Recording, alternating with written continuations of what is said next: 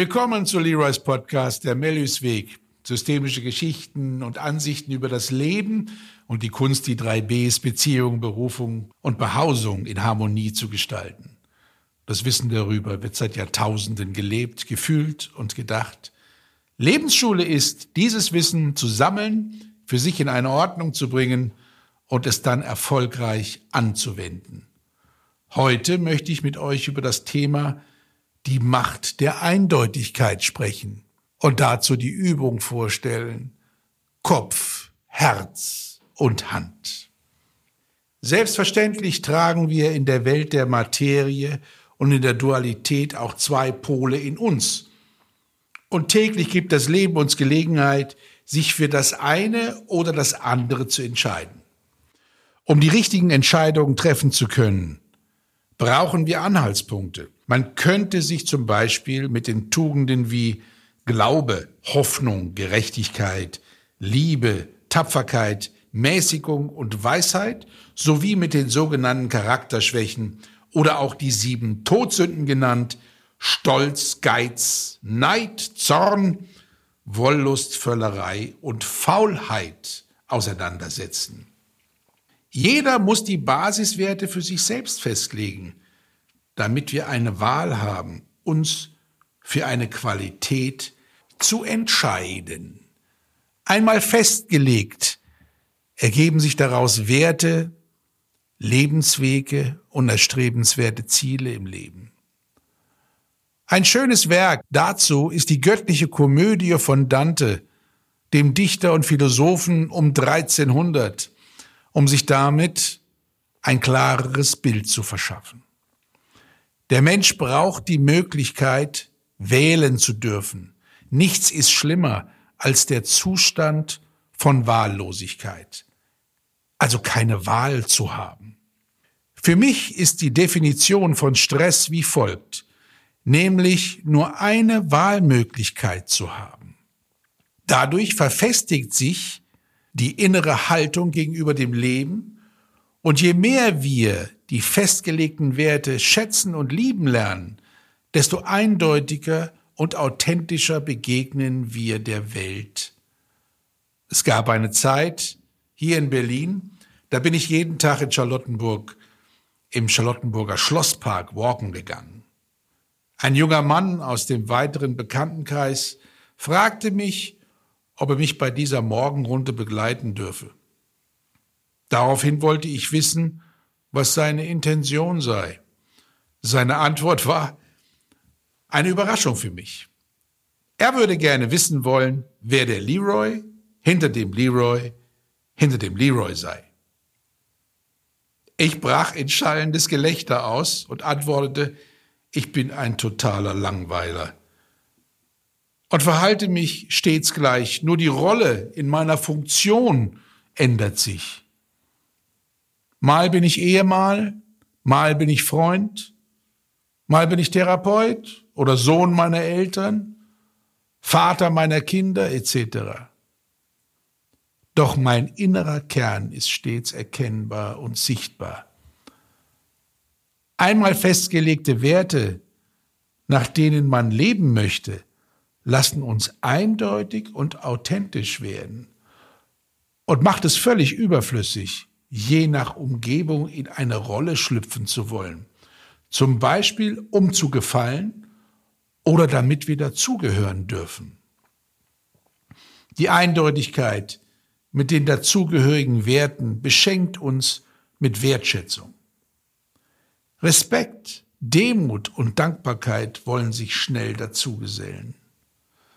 Ein eindeutiges Ja zum Leben gibt uns die Kraft, das Hier und Jetzt mit Liebe zu gestalten, damit die Vergangenheit und die Ahnen geehrt werden und das Gute, das in und aus der Zukunft zu uns kommen möchte, ja, dass wir das auch annehmen können. Ein ernstzunehmender Gegenspieler von Eindeutigkeit und Wertschätzung ist die Geringschätzung. Menschen mit einem großen Anteil von Geringschätzung begegne ich stets mit Vorsicht. Ich habe die Erfahrung gemacht, dass Geringschätzung die Risikobereitschaft des Menschen erhöhen kann. Und dass sich in bestimmten Situationen ein Gefühl breit macht, er oder sie habe nichts oder nur wenig zu verlieren. Allzu leicht werden dann andere Menschen von dieser Dynamik mitgerissen und akute Gefahren tun sich auf. Geringschätzung kann in einer seelischen Notsituation münden, mit der Folge, dass vieles egal wird. Die Dinge, für die es sich lohnen würde zu leben, sind dann nicht klar erkennbar. Und wenn dazu eine Reihe von unüberlegten Handlungen folgt, hat das seine Konsequenzen und bringt Schaden. Für sich festgelegte Werte des Lebens und die dazu erworbene innere Haltung motivieren uns dazu, das Leben grundsätzlich zu schützen. Denken wir doch mal an die zehn Gebote der christlichen Lehre.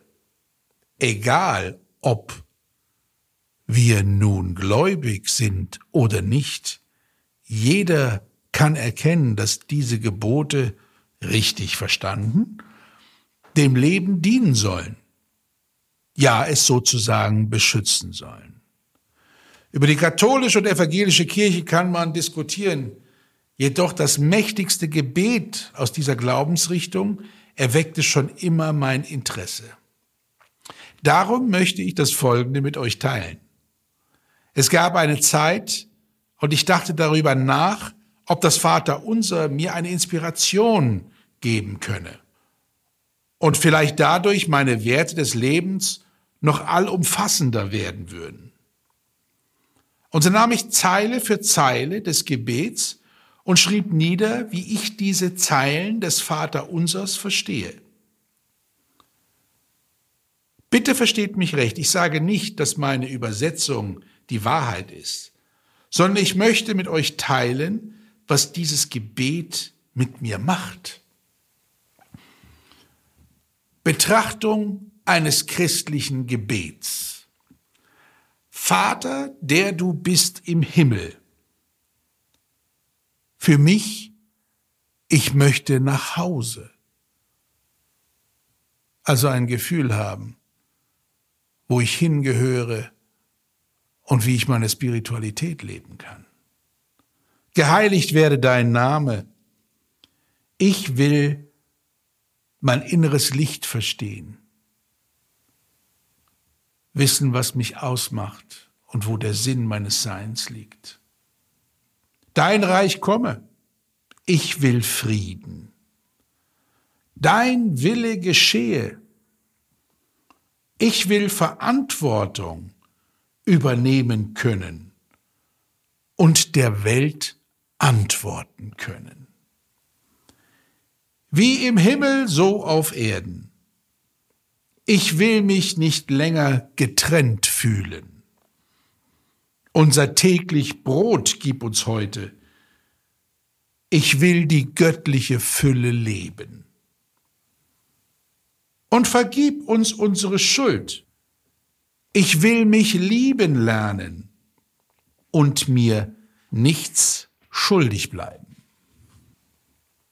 Wie auch wir vergeben unseren Schuldigern. Ich will milde sein und mein Herz für andere offen halten. Und führe uns nicht in Versuchung. Ich will meine Charakterschwächen anerkennen und wandeln. Sondern erlöse uns von dem Bösen. Ich will meinen Schatten anschauen, damit ich mich für das Licht entscheiden kann. Denn dein ist das Reich und die Kraft. Ich will meinen Weg erkennen und ihn dann auch gehen. Und die Herrlichkeit in Ewigkeit. So bekomme ich Gleichmut, Frieden und Zufriedenheit in meiner Seele auf ewig. Amen. Das will ich mir versprechen. Ja, meine Lieben, Als ich das für mich übersetzt habe, hat es mich nicht länger gewundert, dass wir Menschen, egal aus welcher Kultur wir kommen und mit welcher Religion, immer wieder eine Ausrichtung suchen, ja nach einem Halt, um das Leben halten zu können. Und wenn es schlimm kommt, es auch aushalten zu können. Eindeutigkeit öffnet die Türen, so jeder seinen individuellen Halt finden kann.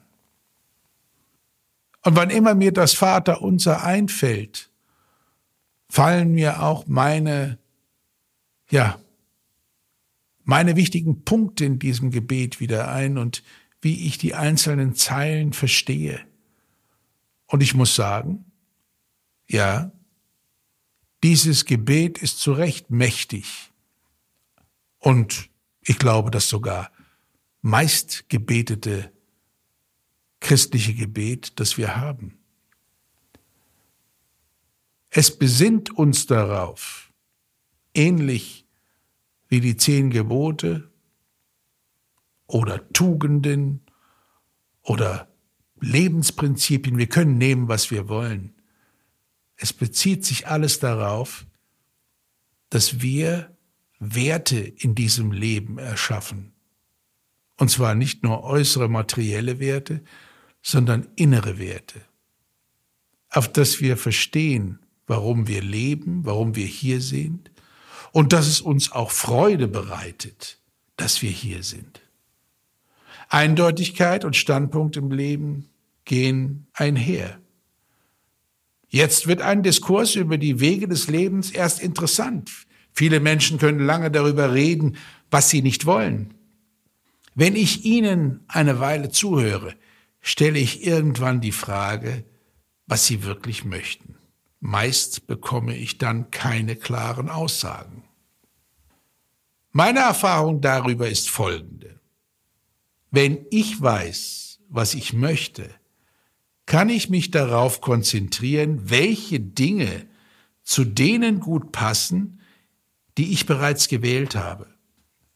Ich muss nichts abwehren oder ausgrenzen, sondern ich wähle das zu mir passende. In diesem Resonanzfeld geht das für mich Unpassende meist an mir vorüber und wird teilweise von mir auch gar nicht wahrgenommen. Eine unklare Positionierung im Leben verleitet mich vielleicht dazu, mich erstmal mit fast allem zu beschäftigen. Ja, gegebenenfalls aus dem Gefühl heraus, sonst etwas zu verpassen. Weiterhin mache ich die Erfahrung, dass Eindeutigkeit Sicherheit gibt, im praktischen wie auch auf der emotionalen Ebene. Das schafft Verbindlichkeit. Am meisten freut es mich, dass Eindeutigkeit Wohlgefühl auslösen kann. Wenn man diese Qualität schätzt. Und nun ist es Zeit für mich zu gehen. Ich hoffe, dass meine Worte euch inspirieren, über die Qualität von Eindeutigkeit und Werten nachzufühlen bzw. nachzudenken. Es ist nie zu spät, ein glücklicher Mensch zu werden. Eindeutigkeit ist wie ein guter Freund. Zusammen mit ihm erlebt man gute Zeiten. In diesem Sinne, meine Lieben, alles Gute und bis zum nächsten Mal.